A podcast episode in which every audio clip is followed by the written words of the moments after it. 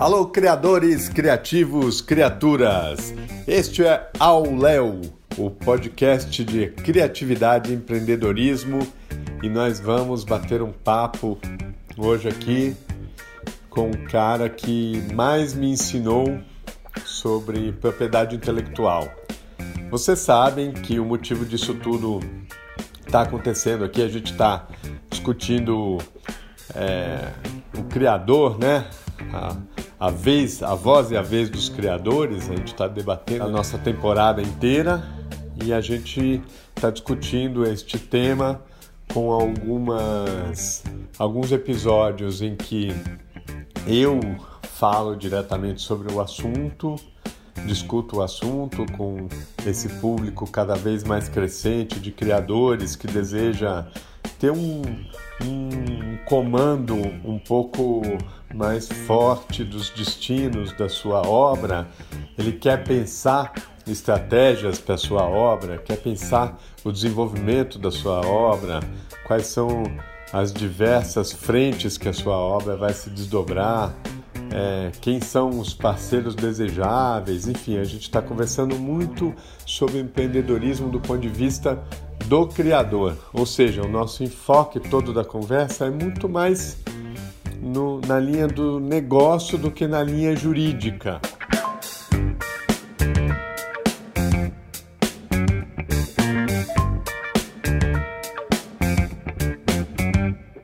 É, eu tenho dito, né, que a colaboração com o Cláudio Lins é uma colaboração é, muito fértil. É, cada vez que eu encontro e posso conversar com, esse, com essa figura maravilhosa, é, são horas que se refletem em, em, meses e anos até de, de ação, né? porque ele elucida muito o pé que a gente está, tem um pé muito no chão e é um advogado de primeira linha.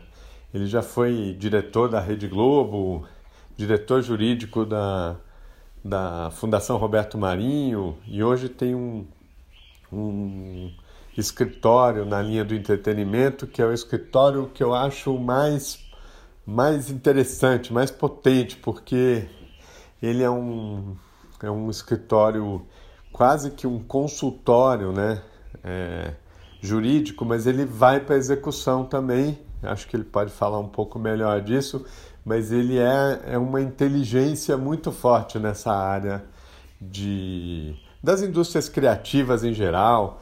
Isso para não falar que ele já foi secretário de Economia Criativa no governo federal, enfim, já é, lidera, faz parte, é um, é um integrante ativo das, da, das, das entidades de propriedade intelectual no Brasil, enfim.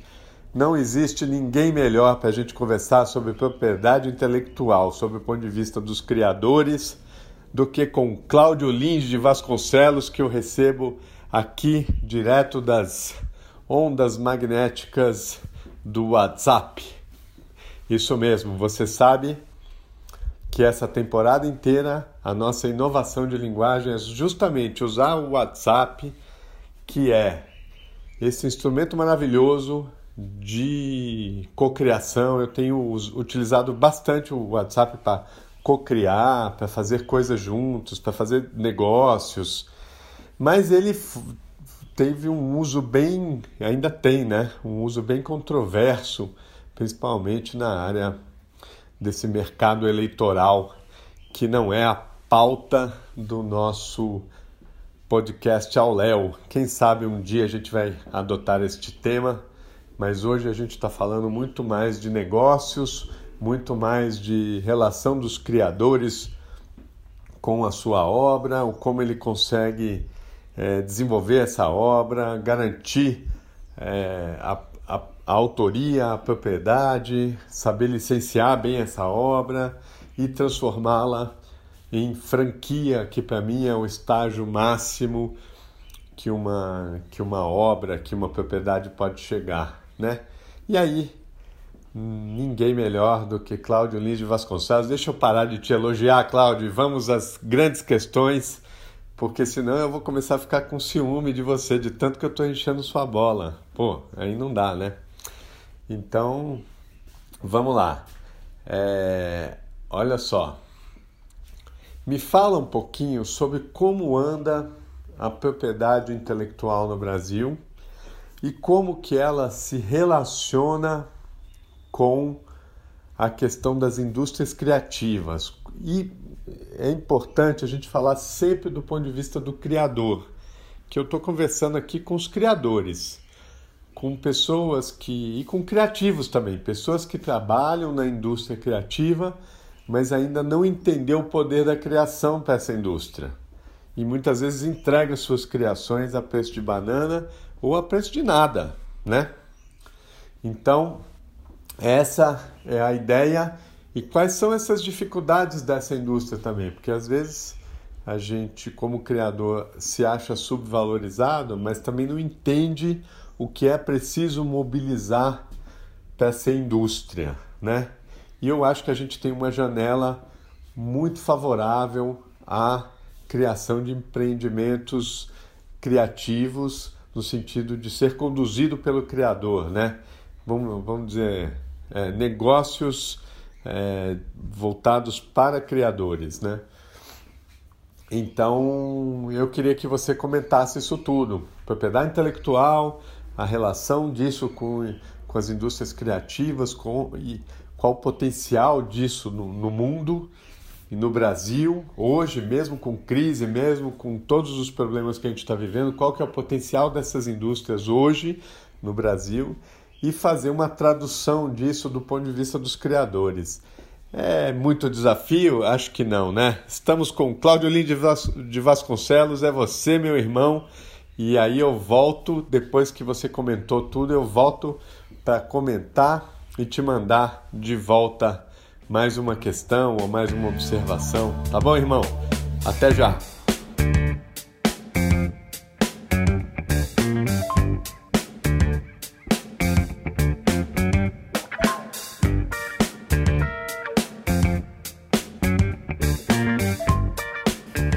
Salve Léo, meu agitador cultural favorito. Você sabe que eu sou seu fã.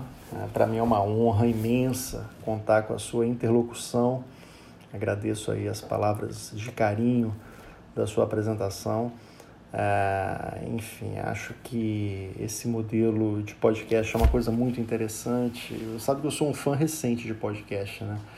É, eu, eu conheci há poucos meses é, esse, essa ferramenta, né? Eu sempre ficava ali e tal, em volta, mas não parava para ouvir. E rapidinho me tornei um ouvinte assíduo.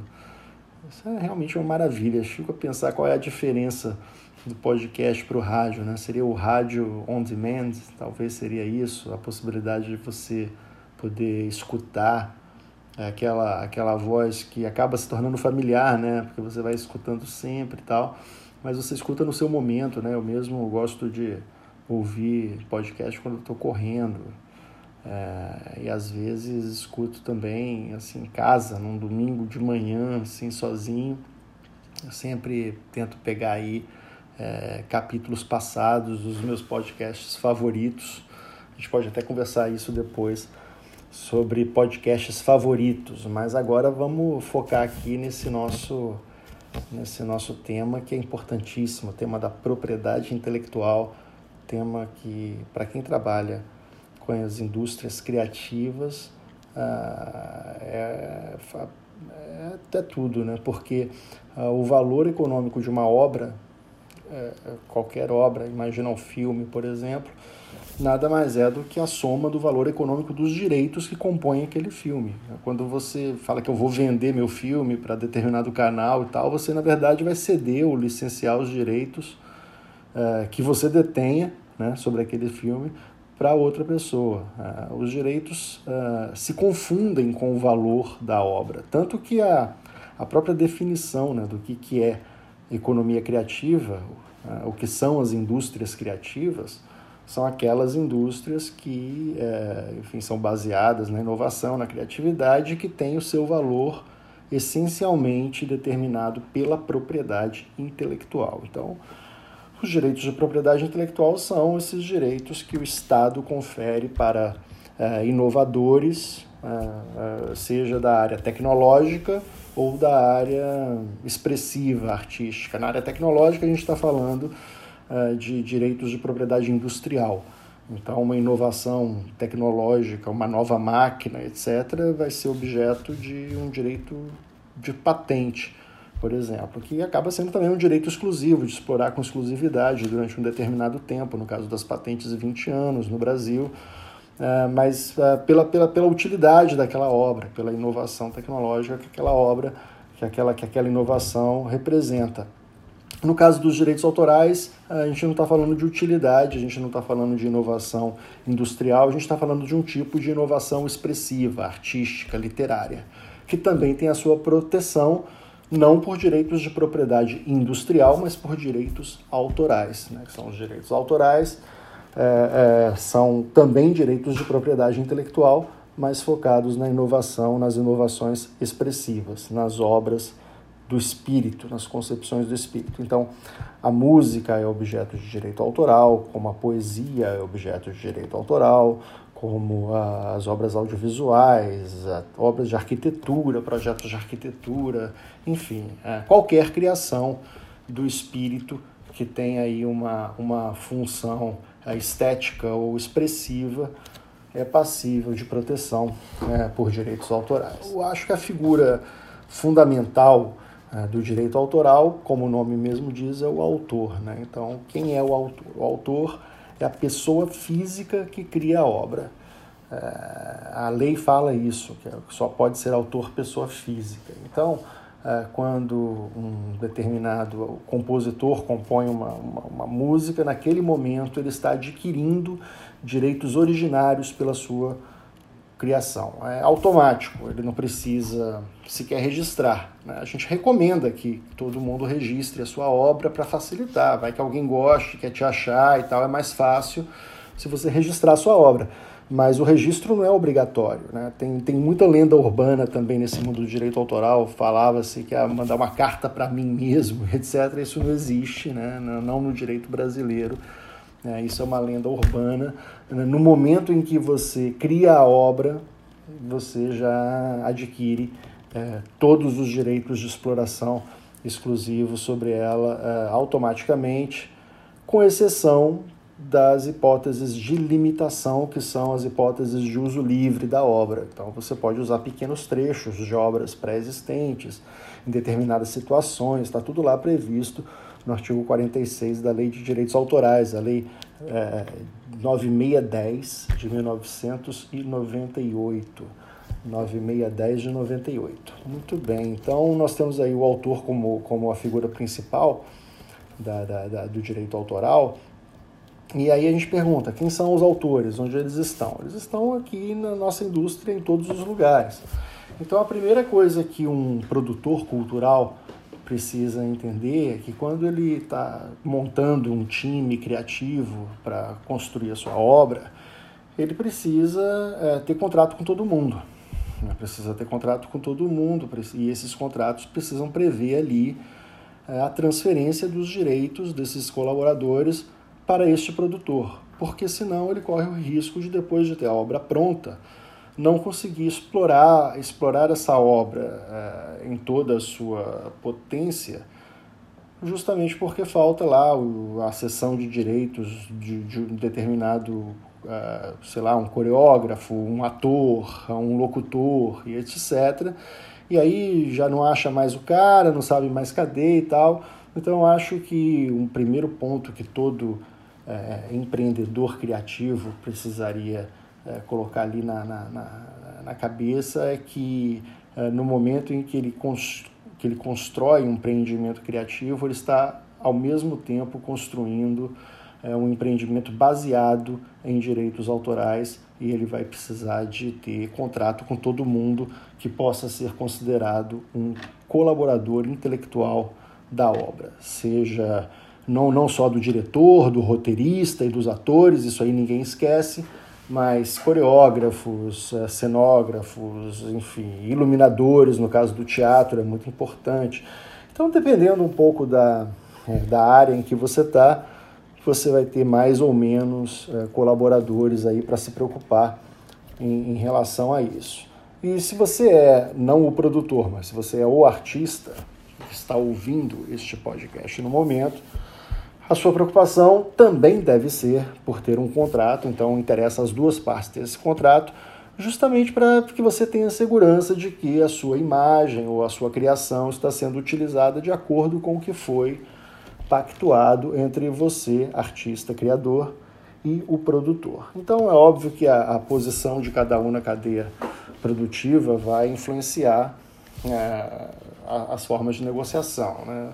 Nenhuma cadeia produtiva nem a da cultura, nem de qualquer outra eh, área da economia, todo mundo vai ter os mesmos interesses. Então você vai ter sempre interesses divergentes. É normal, por exemplo, que o diretor queira, é, enfim, é, ser pago de determinada forma e que o produtor queira pagar de outra forma. Uh, o diretor vai querer receber o máximo que ele puder, o produtor vai querer pagar o mínimo que ele puder, porque naquela relação entre eles, pela cessão de direitos, o que importa ali é uma determinada equação financeira. Então eu acho que uma dica para o mercado, que eu, que eu costumo dar sempre, é que está todo mundo no mesmo barco. Então uh, o ideal é todo mundo tentar buscar, pelo menos, uma, uma, uma, uma, forma de tratamento respeitoso entre os diversos elos da cadeia produtiva, tentando entender o lado do outro e tentando entender o valor que a sua contribuição tem no contexto total, porque acontece as duas coisas. Acontece do, é, como você falou na introdução, do, do, do, do artista é, ceder os seus direitos, ou do autor ceder os seus direitos a preço de banana, e acontece também o contrário, né, dele ter é, expectativas completamente irreais a respeito do valor do que o seu direito realmente vale. Então é preciso que todo mundo tenha noção uh, do que, que é a cadeia produtiva, de quanto que se perde nesse momento, o que que, como é que funciona a distribuição, como é que funciona a forma de remuneração lá na ponta, para que a gente possa, todo mundo, entender quais são os interesses que estão em jogo e se posicionar melhor na, na negociação. Essa é a questão. Né? É, com informação, qualquer negociação fica mais simples. Então, uh, eu acho que um, um, aspecto que o mercado poderia evoluir muito é nessa, né, nesse diálogo, é, é, manter o diálogo entre os diversos grupos. Primeiro, se organizar em grupos, que é uma coisa que já está acontecendo. Né? Os diretores já estão se organizando em associações, os roteiristas estão se organizando também, os compositores já se organizaram há muito tempo a turma da música é muito organizada já há mais de um século por causa da questão da, da, da, dos direitos de execução pública, que são prementes na, na, na, sustentabilidade dessa cadeia da música especificamente. E, então, isso sempre exigiu muita organização por parte de quem trabalha na música, mas no audiovisual isso é recente. Só agora que os produtores independentes estão se organizando também, um pouco mais, diretores, roteiristas, atores e eu acho que essa é uma tendência. Isso aconteceu nos Estados Unidos, isso aconteceu, tem acontecido na Europa e está acontecendo no Brasil também. Eu acho que é, a tendência é que os grupos é, profissionais, as diversas categorias profissionais, cada vez mais se reúnam é, para poder compreender o papel que, que eles têm dentro dessa cadeia produtiva. Eu acho isso tudo muito positivo. E acho muito positivo também que essas diversas organizações uh, possam de vez em quando conversar juntas, sabe? É, é, e, e, discutir o mercado como um todo, discutir as tendências do mercado como um todo, sem ignorar as, as divergências de interesse que existem entre elas, claro, inclusive divergências de poder econômico também, que muitas vezes existem entre os diversos atores da cadeia produtiva, mas é melhor fazer isso de forma organizada do que de forma não organizada, porque as estruturas de poder que estão aí, elas estão aí. Né? A questão é como lidar com as estruturas de poder. Então, eu acho que lidando de forma organizada, é, propositiva, tentando compreender o impacto da cadeia como um todo e principalmente tendo em vista a sustentabilidade, né, tendo em mente a sustentabilidade da cadeia produtiva como um todo, do mercado como um todo, eu acho que se a gente conseguisse fazer isso, seria um grande avanço. Ah, eu acho que parte das, ah, da, da, a sua pergunta foi um pouco sobre a importância, as dificuldades uh, e oportunidades nesse contexto. Eu acho que eu ficaria por aqui então com a resposta da primeira, da primeira questão, uh, fechando basicamente da seguinte forma. Uh, a importância da propriedade intelectual para quem trabalha com cultura é absoluta. O valor do seu produto nada mais é do que o valor da sua propriedade intelectual. Você faz propriedade intelectual, você vende propriedade intelectual, este é o seu produto. Então, você precisa conhecer o seu produto, você precisa saber o que é propriedade intelectual. Tem muita coisa escrita, dá para você pesquisar muita coisa na internet, etc. Acho que vale a pena se aprofundar uh, nesse tema, uh, principalmente em direitos autorais, porque é a alma efetivamente do seu negócio. Uh, e acho que os principais desafios que a gente tem hoje em relação a isso, além desse conhecimento do tema, é o conhecimento da cadeia produtiva, é o conhecimento do mercado. Cada elo da cadeia produtiva tem que conhecer como funciona a sua cadeia produtiva como um todo. Não adianta você entender muito, você é dublador, você entende muito de dublagem, de como fazer a dublagem, da questão da dublagem, mas você não tem uma noção macro de como aquela dublagem é inserida dentro de uma produção, qual é o custo daquela inserção, quanto que o cara vai ganhar com aquilo e etc. Como é que é, qual é o mercado daquilo, quais são as tendências daquele mercado. Somente com esse tipo de organização é que a gente vai conseguir ter um mercado mais informado, um mercado mais equilibrado, um mercado mais saudável e, portanto, também um mercado mais sustentável. E a sustentabilidade é, sem dúvida alguma, uma das grandes preocupações das indústrias criativas hoje no Brasil e no mundo.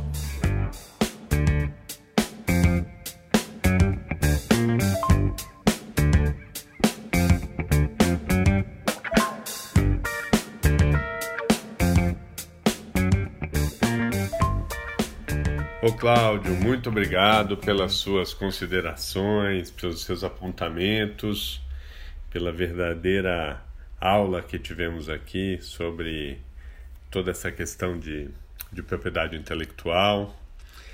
É, então, a primeira, como é que eu vou reagir à sua, à sua fala, né? A primeira coisa é este, este podcast ele é voltado, é, o foco dele, o público dele, o público desejado, né? um público que ainda a gente é, está em processo de, de, de desenvolvimento, né? Estamos tentando achar onde estão essas, onde estão essas pessoas, mas cada vez mais eu fico eu fico com a sensação de que nas indústrias criativas é, a gente quer falar com as pessoas que detêm a maior riqueza e que muitas vezes não sabe que tem o ouro na mão, que são os criadores, né? É óbvio, a gente fala com os criativos e os criadores, né? Vou fazer essa diferença é, só para a gente tentar é, entender exatamente o que a gente está falando. Os criativos são os profissionais da, das indústrias criativas, mas muitas vezes eles é, têm funções criativas, mas que não são é, passíveis de, é, de proteção e, e de e de ativação da propriedade intelectual, né? Então, é, por exemplo, é um, um técnico da área criativa no, no mercado audiovisual tem vários, no mercado da música tem vários desses desses profissionais que, que se beneficiam, que fazem parte das indústrias criativas é, mas não detém propriedade intelectual. Para esses, então a gente quer falar com esses profissionais também, mas no sentido de apresentar para eles é, onde está a, a mina de ouro das indústrias criativas, que é a propriedade intelectual. E para isso, eles precisam sair do estágio do criativo para ir para o estágio do criador, se for a, a onda, né? Mas o que, com quem a gente quer conversar mesmo são com os criadores. São os autores, escritores, designers, filmmakers, é, desenvolvedores de aplicativo, é, enfim, todo aquele ser humano dotado de criatividade, como todos nós somos, mas que com capacidade de gerar um bem é, de valor simbólico é, passível de proteção e ativação como propriedade intelectual. É, se eu tiver é, me estressando de uma forma equivocada aqui, tecnicamente, juridicamente equivocada, é, fica tranquilo para me corrigir, tá bom? Então é para esse que a gente está falando. Quer dizer, eu não estou falando com o produtor cultural, eu não estou falando com o empresário é, da indústria criativa, eu estou falando com os criadores. É, a não ser que esses criadores sejam empresários, que é o que a gente, no final das contas, a gente está propondo aqui. Que se o criador quiser realmente é, explorar e ativar o seu o, o seu bem criativo, ele precisa entrar no mundo do, do, dos negócios, no mundo dos business. E aí que a gente está fazendo todo esse esforço aqui de organizar ferramentas, discussões, é, tudo que for necessário para transformar esse, esse criador em um, em um empreendedor é, capaz de negociar melhor seus contratos, de proteger melhor suas criações, de ativar melhor suas criações, né? Ou seja, nós queremos é, é criar problemas para é, advogados como você que atende a, o, o lado é, do, dos empresários da indústria por um lado, e por outro lado, criar novos clientes para vocês, porque é, para você, porque são são são é, pessoas que têm condição realmente de com uma uma com a criação, com o desenvolvimento de ativos, é, tem condição de explorar esses mercados de uma maneira muito mais é, eficaz, produtiva, gerando riqueza é, para o seu trabalho e, e ganhando mais independência. No final das contas, é isso que a gente propõe é isso que a gente e é em cima disso que a gente está discutindo, né? Então, é, dito isso, eu queria devolver a bola para você falando com este olhar, né, com o ponto de vista dos criadores, aonde que você enxerga que estão as grandes oportunidades das indústrias criativas hoje para quem está no Brasil? É, é, tenta abrir a, a, a sua janela aí, essa paisagem maravilhosa que você tem e compartilha com a gente essa paisagem. O que, que você está vendo para os criadores em termos de perspectiva, é, também as dificuldades, mas principalmente as oportunidades de, de mercado que você enxerga hoje, mesmo com a crise, mesmo com todas essas, essas questões que a gente está vivendo politicamente. É, você enxerga oportunidades e onde elas estão e para onde a gente vai tá bom? Te encontro daqui a pouco. Um grande abraço.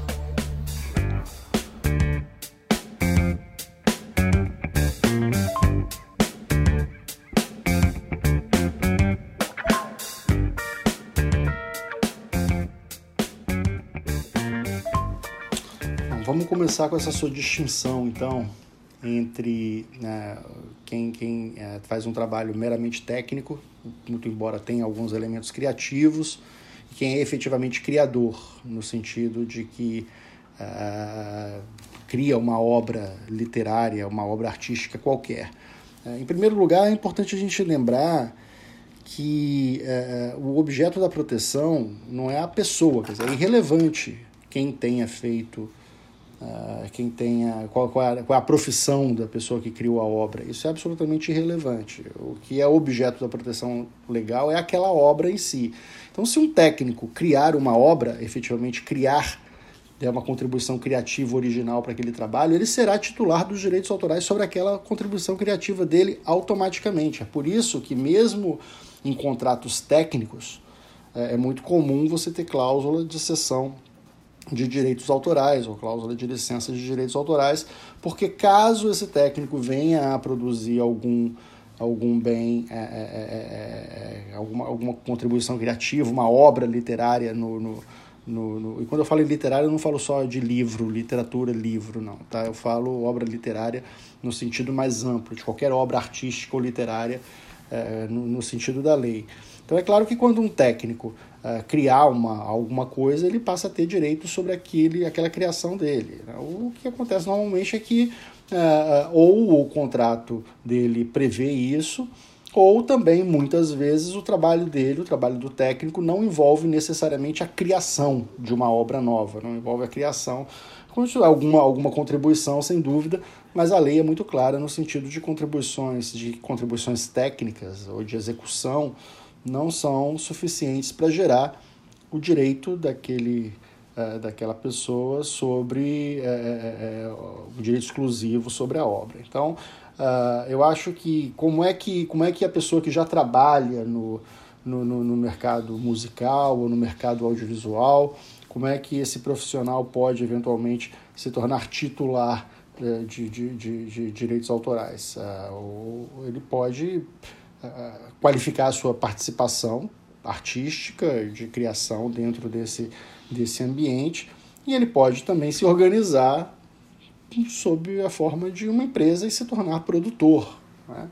É, essa é a forma de, de entrar na indústria. Quer dizer, você não entra na indústria, você não tem como continuar é, entrar numa indústria, ser titular de propriedade intelectual, administrar bens e etc., como um, técnico freelancer. É, é, muito difícil. Né? Mesmo que, que seja um técnico uh, conceituado e que tenha muita demanda e etc., para que ele consiga administrar essa criação, para que ele consiga é, negociar esses contratos e até avaliar a própria criação artística, ele vai precisar de se organizar é, como empresa, né? normalmente é, como, como é, uma produtora. Então, é, acho que o primeiro, primeiro corte que eu queria dar é que é, talvez essa, essa, essa, essa divisão entre criadores e criativos ela seja circunstancial. Quer dizer, alguém nesse momento está sendo ali um profissional criativo, mas não está sendo necessariamente um criador. Ele está sendo um técnico que está participando da criação de alguém. E com, nessa condição ele não vai ser titular de direito autoral nenhum. Ele vai receber ali a, a remuneração dele e, e, pronto. Mas é, uma outra forma é, em vez de executar alguma coisa que alguém está pedindo que ele faça, ele está, na verdade, criando algo novo, criando uma obra original, dando uma contribuição original é, ao mundo da arte, né, ao mundo da, da cultura. E essa contribuição original, sim, pode ser objeto de proteção, independentemente dele ser ou não profissionalmente um diretor, profissionalmente um roteirista. Então, assim, qualquer pessoa que escreva um roteiro, pode ser um dentista, se ele escrever um roteiro, ele vai ter direito autoral sobre esse roteiro exatamente como um roteirista teria, sem nenhuma diferença. Então, não faz diferença, na verdade, eh, do ponto de vista jurídico, eh, se uma pessoa é é, registrada como ator, ou registrado como diretor, ou diretor profissional, ou reconhecido, no, mesmo reconhecido no mercado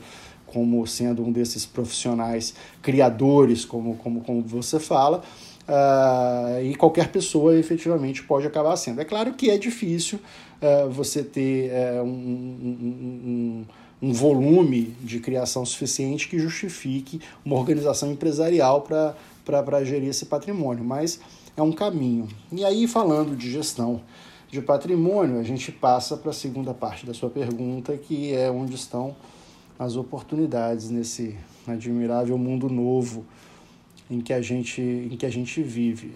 E eu acho que as oportunidades estão em todos os lugares. Eu é, tem um cara que eu gosto muito, que eu falo muito também é, em aula, em palestra e tal, que é o Gilles Lipovetsky, que é um sociólogo francês que escreveu enfim, várias coisas, a era do vazio, é,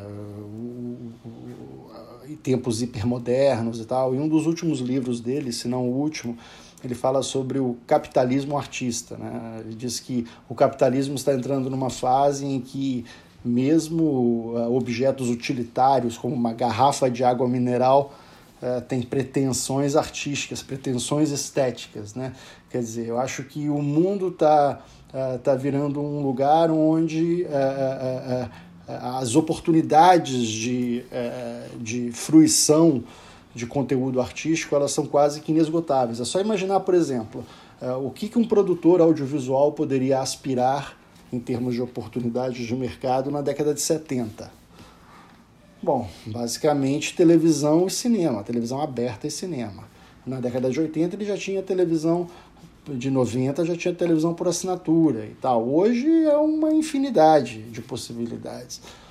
Todas as telas que nós temos nas mãos, no celular, tablet, televisão, cinema, enfim, mobiliário urbano, as telas estão espalhadas por todos os lugares e cada uma dessas telas é uma oportunidade de escoamento de produção. Então, eu tendo a dizer que, por exemplo, investir na área de audiovisual é, costuma ser, pode ser uma boa, uma, uma boa aposta, porque esse mercado de audiovisual só tende a crescer. Então, eu acho que, é, é, é, sem dúvida alguma, uma coisa que a internet trouxe para o mundo da, é, da cultura e para o mundo da arte é uma, um, são, são oportunidades maiores que o criador tem, ou que aquele criativo lá na, na, na ponta tem, de fazer com que a sua própria obra chegue ao conhecimento do público, ainda que ele não tenha o apoio de, uh, pelo menos não de início, da indústria mesmo. Né? Isso era impossível na década de 70. Né? Na década de 70,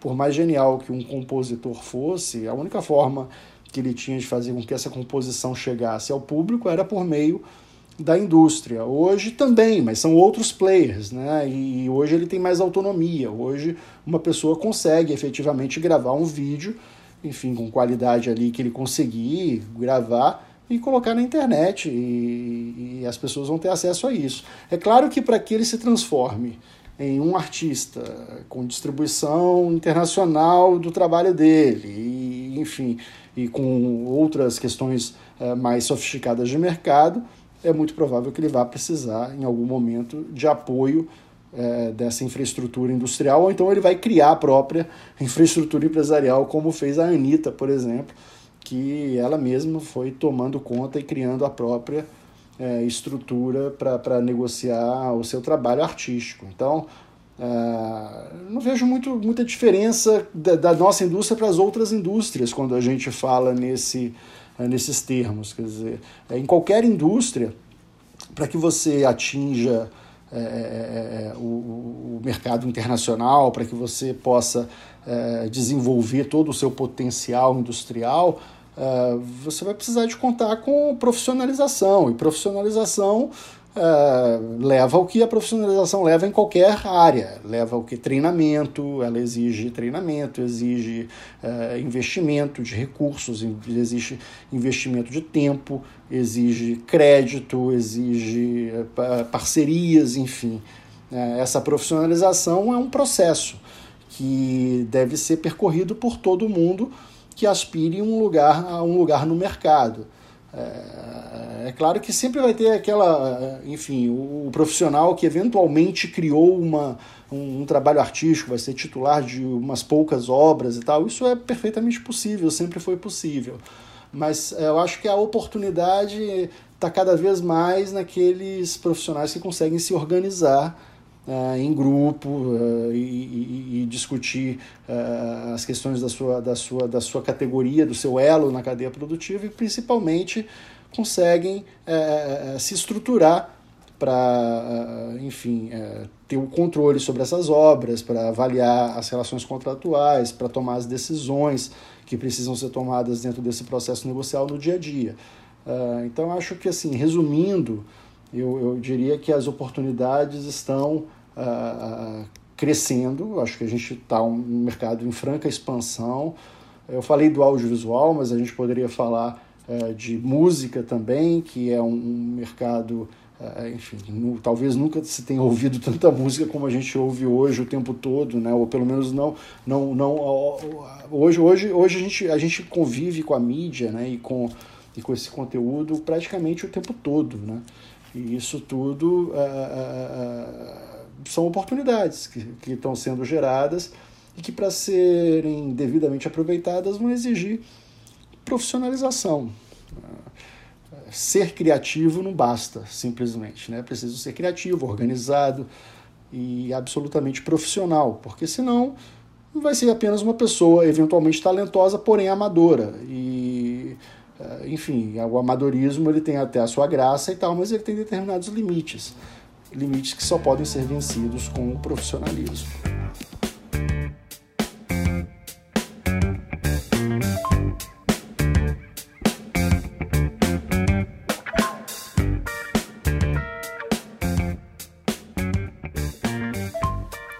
Olá, Cláudio. É sempre bom ouvir as suas, as suas palavras, a sua abordagem, que é bem técnica e jurídica, né? Que eu acho que ela contrapõe é, e não necessariamente contrapõe, mas também acrescenta essa visão empreendedora que eu estou querendo dar para a questão da propriedade intelectual, né? E eu acho que você tocou num ponto é, principal aí da nossa abordagem, que é justamente é, propriedade intelectual, não tem absolutamente nada a ver. Eu acho que nada a ver também é demais, mas é, são, são coisas diferentes, direito autoral e a propriedade intelectual. Ou seja, eu posso ser um mero agregador, como produtor, como produtor de cinema, por exemplo, que eu sou, e eu produzo não só os meus filmes, mas eu produzo filmes de terceiros, né? E se eu consigo colocar dentro de um contrato todos os todos todas as, uh, as uh, os direitos autorais presentes dentro de uma de um produto, música, roteiro, e eu consigo agregar isso tudo em torno de uma, de uma empresa que é a minha produtora, é, eu não necessariamente sou o criador da obra, mas eu sou o empreendedor da propriedade intelectual, né? E aí que mora realmente o, a, o perigo e, e, a oportunidade também, né? Porque se você é, é criador e então, é, para usar essa distinção que eu estou querendo colocar, né? se você é um, é um criativo e tem condição de agregar é, dentro de uma, de uma única de uma única forma, forma quer dizer formato, produto, é, enfim, aplicativo, game, filme, enfim, se você consegue dar forma a, a um processo autoral a ponto dele se transformar uma propriedade, você conseguir transformar isso em, em escala, e obviamente a gente está falando de escala, está falando de perenidade da obra também, né? estamos falando de propriedade. Esse conceito de propriedade eu gosto porque para mim uma propriedade intelectual é o tratamento que eu dou dentro dos meus dos meus ativos, dos meus investimentos, é o mesmo que eu dou para um imóvel, por exemplo. Ser proprietário de um imóvel, para mim, está na mesma categoria de ser propriedade, de ter uma propriedade intelectual, porque eu vou monetizar de alguma forma esse, essa propriedade. Assim, uma, no, no imóvel, por exemplo, eu posso monetizá-la com um aluguel e num, com uma propriedade intelectual, eu posso monetizar com licenciamentos e com a ideia de franquia, que eu queria falar um pouco desse caminho para você, né? Então acho assim, suas contribuições são sempre muito interessantes, né? Inclusive a do próprio Gilles Lipovetsky, né? É, você, você, sabe, né, que, enfim, o primeiro, meu primeiro documentário autoral, que é o Controver, eu entrevistei o Lipovetsky é, numa praça pública em Madrid, sem aparato de filmagem nenhuma, enfim, e me deu uma entrevista é, maravilhosa. Eu, eu simplesmente adoro, acho que é um dos pensadores para essa questão de, de cultura, capitalismo, diversidade, identidade, é o grande autor é, vivo hoje e ativo, né? Então, muito legal você trazer isso, porque a gente está falando justamente desse processo de apropriação do, do, dos elementos criativos que o capitalismo faz, né? Porque uma marca de água não cria não cria valor por si, tem alguém criando valor para essa marca, né? Então, para esse alguém criar valor para a marca, a gente precisa é, ter um, uma pelo menos uma consciência da propriedade intelectual que está envolvida ali, né? Do, do direito autoral em primeiro lugar e da propriedade intelectual. No mínimo, você vai negociar melhor o seu contrato. No máximo, você vai conseguir se apropriar da sua própria obra a ponto de conseguir transformá-la em ativo econômico, que é a ideia de todas essas conversas, é a ideia do, de toda essa temporada do Auléu e, e a própria ideia do Creativar Lab como um laboratório aí de produção de conteúdo nessa área, né? Então, acho que retomando a nossa conversa, né, eu, eu dentro da metodologia que a gente desenvolveu aqui, é, e aí eu, eu já compartilhei um pouco das, das ideias por trás dessa metodologia, mas a gente tem esse, esses quatro é, caminhos é, para ativação da, de, um, de uma criação, né? É, que é que são a primeira própria autoria, quer dizer, você conseguir consolidar aquele trabalho que você faz como um trabalho autoral. Isso tem uma questão é, uma questão não só jurídica de você conseguir registrar essa obra como uma obra autoral sua, mas tem a ver com a própria relação de trabalho que você tem em relação ao que foi criado, né? E eu acho que isso você conseguiu explicar muito bem essas diferenças, né? Se eu faço um trabalho que tem uma, uma autonomia criativa, um traço autoral muito forte, é, você precisa é, ter a consciência de, de quão forte é esse grau autoral e quais os seus direitos envolvidos com isso para você poder assinar bem, fazer bem a parte contratual, né? Isso é o primeiro ponto. O segundo é propriedade, né? Se você conseguiu é, consolidar uma propriedade mesmo, aí as formas de gerir essa propriedade e de desenvolvê-la como um ativo econômico são inúmeras, né? E aí a gente passa para o terceiro passo, que é o, a licença, que é justamente a maneira que você tem de transformar essa propriedade em um ativo, né? Por último, a gente fala da noção de franquia, é, justamente e, e, diferenciada da parte de licenciamento, por exemplo, porque na franquia você dá as cartas. O, o detentor da propriedade intelectual é que dá as cartas. Ele que diz para onde que essa, que essa franquia pode ir. Ela pode virar livro, filme, game, é, evento, é, curso online, podcast, quem, quem determina isso é o, é o detentor da propriedade intelectual, né? Então, ele que pensa os caminhos e ele que desenvolve negócios, modelos de negócios para poder atingir esses, esses resultados almejados como como negócio mesmo, né? Ver a sua franquia se alastrar, uma criação se alastrar, ganhar o mundo e, e conseguir ao mesmo tempo que isso lhe, lhe afira resultados econômicos compatíveis com, com a relevância do material, né?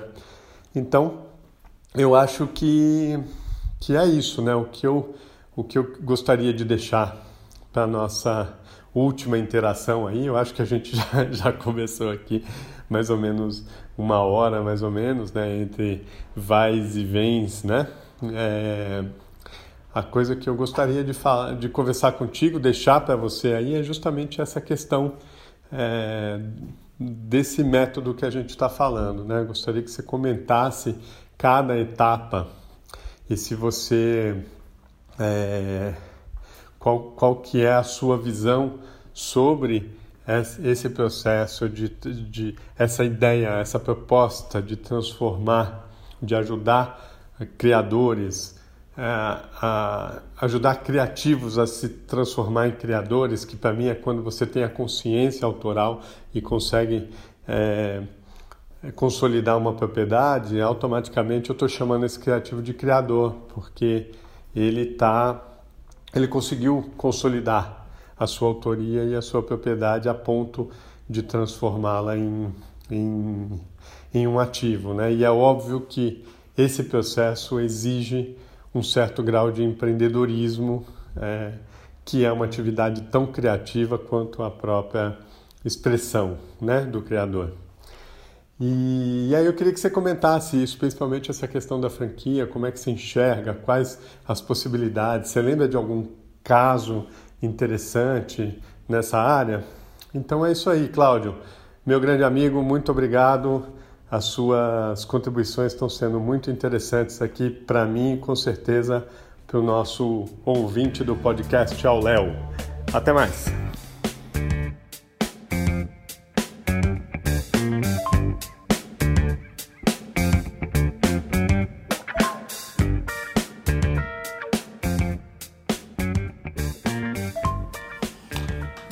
Achei interessante esse caminho que você coloca. É uma proposta muito original. É, eu entendo que você propõe é, quatro etapas de qualificação da relação entre a, a pessoa do criador, né? desde o momento em que ele está meramente fazendo um trabalho criativo até o momento em que ele é, se transforma num criador profissional é, e vai começando a tomar consciência uh, de sua propriedade e da importância, da relevância que essa propriedade tem uh, no campo econômico da cultura. E vai avançando primeiro por um caminho de autorizar o uso da sua obra por terceiros, que é a licença, né, o licenciamento, até chegar num ponto em que ele tem o total controle da sua propriedade, dos destinos da sua propriedade, que é o que você chama de franquia, que na verdade é uma forma também de licenciamento, a franquia é uma forma de licenciamento, uma espécie de licenciamento qualificado, né, que vem com uh, mais condições, assim. Mas eu acho que você pega num ponto bem interessante, assim, é, na franquia, o licenciante, né, a pessoa que está fazendo a licença, ela mantém um grau de controle muito maior do que numa licença comum, né, que é uma autorização, na verdade, para terceiros fazerem uso da sua obra. Me parece que a franquia é uma forma de licença é, com maior controle é, empresarial do, dos destinos. É como se você mesmo é como se o seu, uh, os seus licenciados, franqueados, fossem na verdade uh, parceiros de negócio. E quando a gente não está falando de franquia mesmo, propriamente dito, que alguém é, utiliza a sua marca, tá, mas quando a gente está falando de franquia, como no audiovisual, que você tem grandes séries, etc., também é um pouco isso. Quer dizer, você vai, você é o dono daquela propriedade e você vai agregando é, é, é colaborações de talentos, de empresas, etc., para ir fazendo novas obras, desdobramentos a partir daquela daquela propriedade. Quando a gente está falando aqui em propriedade, a gente está falando então de um filme, a gente está falando de um personagem, a gente está falando é, de marca, a gente está falando de um texto, a gente está falando, sei lá, de um Harry Potter, por exemplo, a gente está falando de, de, de alguém assim. Isso também seria uma franquia, né, sei lá, Vingadores, Harry Potter, etc., nesse sentido audiovisual da franquia. E tem também o sentido comercial da franquia, que tipo o McDonald's, quando você autoriza alguém a utilizar a sua marca e essa pessoa tem que seguir determinados procedimentos, que é muito parecido, porque na franquia do McDonald's também é uma licença, você está licenciando aquele empreendedor a utilizar a sua marca e, e o seu, uh, os seus produtos, etc., mas você tem que cumprir determinadas obrigações uh, e, e dividir a receita. No caso também da das franquias uh, da cultura, do audiovisual e etc., dos personagens, você também vai agregando novas histórias, fazendo os spin-offs e, e, etc., mas tudo isso vinculado à sua marca original, né? Uh, parece uma coisa nova, mas é uma coisa antiga, né? A gente está aqui vendo, por exemplo, o sucesso que está fazendo aí a, a, a, nova versão da, da Turma da Mônica, enfim, com personagens reais, etc., que é o desdobramento de, um, de uma franquia, que a gente pode chamar assim, de mais de 50 anos, né, que é a Turma da Mônica. Né, o que, que aconteceu? Então, um desenhista, Maurício de Souza, um belo ele era um criativo né? ele, ele trabalhava para outros jornais trabalhava para outras revistas ele era um desenhista contratado um criativo como tantos outros e ele era autor dos seus desenhos, porque não importa se você é contratado por alguém ou se você é dono do próprio negócio, no momento em que você cria um desenho, você é autor daquele desenho. Então o Maurício de Souza sempre foi autor dos seus desenhos, mas ele nem sempre foi proprietário desses desenhos. Quando ele desenhava, sei lá, para um jornal, é, ele provavelmente cedia os direitos é, do seu desenho para esse jornal. E esse jornal que passava a ser então o titular é, dessa propriedade, o dono desse desenho que poderia então, é, enfim, negociar, licenciar e fazer o que quisesse com esse desenho. Mas com o tempo ele foi então criando o próprio estúdio e além de autor ele passou a ser proprietário dos seus desenhos e nesse momento então ele passou para o segundo estágio aí do seu né, do seu raciocínio. Né? Ele já era um autor lá atrás, ele uh, fazia, já tinha criado os personagens e tudo mais, ou outros personagens provavelmente, mas uh, de certa forma ele não tinha o controle sobre essa propriedade. Quando ele abriu o próprio estúdio, abriu a própria empresa, passou a ser produtor do seu próprio conteúdo, ele passou a ser titular também dessa propriedade e logo ele passou a autorizar outras pessoas a, a, a utilizar os seus, os seus personagens. Então, o fabricante de maçã, lá, o, o, o, beneficiador de maçãs, de pequenas maçãzinhas, Fuji ou Fiji, sei lá como é que chama essa maçã japonesa durinha, que é uma delícia, da turma da Mônica, o cara licencia que aquela marca e ele pode usar, então, a turma da Mônica na, na, na, sua, na sua embalagem de maçã. Isso é uma forma de licença. Outra forma é eu sou um produtor audiovisual, quero fazer então um filme de animação com a turma da Mônica e peço autorização, peço licença para uh, para o pro proprietário, que é o Instituto, que é, que é o, o Estúdio Maurício de Souza e etc. Então, nesse ponto, a gente está falando de um licenciamento.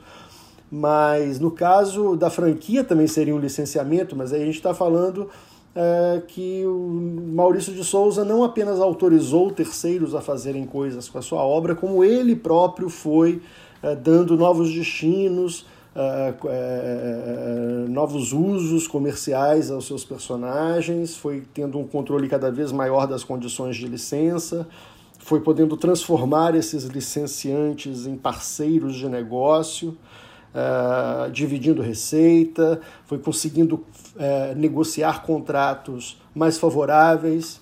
Uh, e aí foi que ele atingiu esse nirvana aí do empreendedorismo cultural que você que você considera que é a franquia. o nome franquia para isso aí é, é uma, do ponto de vista jurídico a gente poderia ter levar a diferentes entendimentos, porque Franquia significa outras coisas também. Isso que a gente chama de franquia no mundo audiovisual não é exatamente o que a gente chama de franquia no mundo jurídico. é, no mundo jurídico, franquia é mais parecido com o que acontece com o McDonald's, mas é, nos dois tem mais ou menos tem, tem um ponto em comum, que é uma licença de uma propriedade intelectual. No caso das franquias comerciais, mais a marca, né, o know-how, uh, enfim, uh, o, o, business, o trade dress, né, que é tipo a cara do negócio, o vestido, a roupa, do, a roupagem do negócio, isso tudo é licenciado para o franqueado num regime de franquia comercial. Mas quando a gente está falando de uma franquia da área de cultura, seja um filme, seja um desenho, seja um texto, um personagem, etc., a gente está, de certa forma, também falando da longevidade desses, uh, dessas criações, né? E de, su, de seu aproveitamento uh, comercial. A gente está uh, dando condições para que essa obra se perpetue, que no final das contas é isso que o, a propriedade intelectual quer que as criações se perpetuem, que novas pessoas tenham interesse em trabalhar profissionalmente com isso, investir seu tempo, investir seu dinheiro nessas criações, porque sabem que se tiverem uma criação de sucesso, forem, portanto, bem-sucedidas, elas vão, enfim, receber a recompensa por esse trabalho. E é importante que que as novas gerações também tenham vontade de trabalhar com isso, se sintam recompensadas, inclusive financeiramente, economicamente, por trabalharem é, nesse setor intensivo em criação. Então, uh, eu, eu, diria que, é, é, que faz sentido esse caminho que você está que você está colocando. Eu acho que a história de Maurício de Souza talvez seja um dos, um dos casos em que isso uh, tenha sido aplicado uh, no Brasil, ainda que provavelmente de forma instintiva. Né? Maurício de Souza atua há muitos anos e apenas recentemente temos discutido essas questões de propriedade intelectual de uma forma mais organizada. Mas uh, certamente é uma franquia de sucesso. Ele é o, é o dono do seu negócio, é o dono dos seus personagens, tem um grau de controle uh, raríssimo para um autor em cima de sua própria obra e é um caso a ser desenvolvido, a ser estudado é, com muito cuidado para que possa ser replicado né, e reproduzido no nosso, no nosso mercado. Eu acho que quanto mais é, propriedade intelectual nós tivermos no Brasil, melhor. E quanto mais controle sobre a propriedade intelectual que nós temos, melhor ainda. Então é bem isso que você fala. Não basta ser autor, tem que ser proprietário. Não basta ser proprietário, tem que saber utilizar. E não basta saber utilizar, tem que manter o controle na maior parte possível que você puder no longo prazo, porque é isso que vai garantir a sustentabilidade do seu negócio e que para o país também é importante, porque vai garantir que o país tenha um um, um estoque de ativos intangíveis é, de sua propriedade aqui em território nacional. É, ser dono de bens informacionais no século XXI é como ser dono de ouro no século XVI, XVII, sei lá. Estamos falando aí de uma coisa muito importante que movimenta a economia é, mundial hoje, que é informação, dados, conhecimento e tal. E a área do direito que, que lida com isso é a propriedade intelectual. Então, é, acho muito positivo que novos empreendedores estejam, é, graças ao, ao apoio e, e, ao incentivo de gente como você, Léo Brant, meu amigo, mais pessoas é, é, vão, já vão chegar no mercado sabendo que a propriedade intelectual é uma coisa fundamental é, é simplesmente o valor econômico do seu trabalho, não é nada menos do que isso. Acho que com isso é, eu encerro aqui a minha participação honrosa no Auléu. Foi muito legal esse nosso formato. É, um pouco demorado às vezes por culpa minha, porque, enfim, chegar aqui e falar 10 minutos, 11 minutos, 15 minutos é alguma coisa que você tem que chegar, parar, pensar e fazer. É meio como escrever uma carta também. Tem um pouco da inspiração do momento. E eu me senti assim, me senti numa troca de cartas com você, numa foi um pod, foi um podcast é, é, epistolar feito por meio de cartas. E, e, já que estamos falando em cartas, eu aproveito então para me despedir com um grande abraço, desejar é, vida longa ao podcast, vida longa aos seus programas de qualificação do setor cultural. Uh, conta sempre comigo para o que você precisar e os seus leitores ou leitores, os seus ouvintes também, uh, fico aí à disposição para aprofundar essa conversa em novas oportunidades, tá bom? Um grande abraço, meu velho, e é isso aí. Sempre que precisar, estou por aqui. Parabéns. Abração.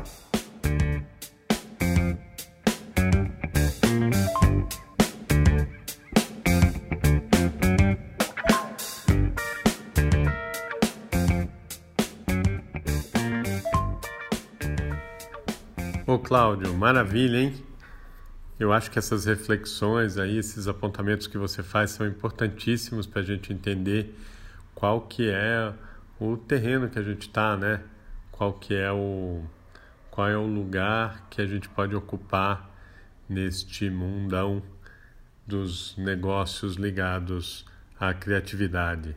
Então, muito obrigado pelas suas colocações. É, a gente está aqui, continua aqui nessa jornada, é, tentando pegar vários diversos lados, diversas visões sobre o, o empreendedorismo, sobretudo para os criadores, né? E a gente fica muito feliz de poder compartilhar esse ponto de vista e complementar com essa base que é o, a visão jurídica de todo o processo, né, de desenvolvimento de um de, um, de uma criação e tal. É, acredito que a questão jurídica é, é um pilar importantíssimo, estrutura, né? Se a gente não entender, pelo menos é, por cima, não precisamos nos aprofundar nas questões jurídicas, mas entender a lógica de como é que funciona é, uma propriedade intelectual, um direito autoral, a gente tem mais condição de transformar isso em, em ativo econômico, né? Então, e as suas falas foram importantíssimas para dar essa perspectiva para nós. Ok? Muito obrigado por tudo e o próximo episódio a gente vai trazer um bate-papo com Eric Krulikovski, justamente falando sobre essa parte toda do empreendedorismo, das ferramentas, do mundo de, de negócios, como é que a gente pode se apropriar de todos esses instrumentos para desenvolver negócios criativos. Tá bom? Este é o podcast Ao Léo que fala justamente sobre empreendedorismo e criatividade. É, aproveite aí você que é o nosso ouvinte, nosso novo ouvinte, né? Porque o, o podcast está apenas começando. Aproveite, fale, é, comente, deixe suas observações, nos ajude a pautar e principalmente divulgue, compartilhe, se inscreva para receber sempre as chamadas dos próximos episódios, tá bom? Até mais! Obrigado!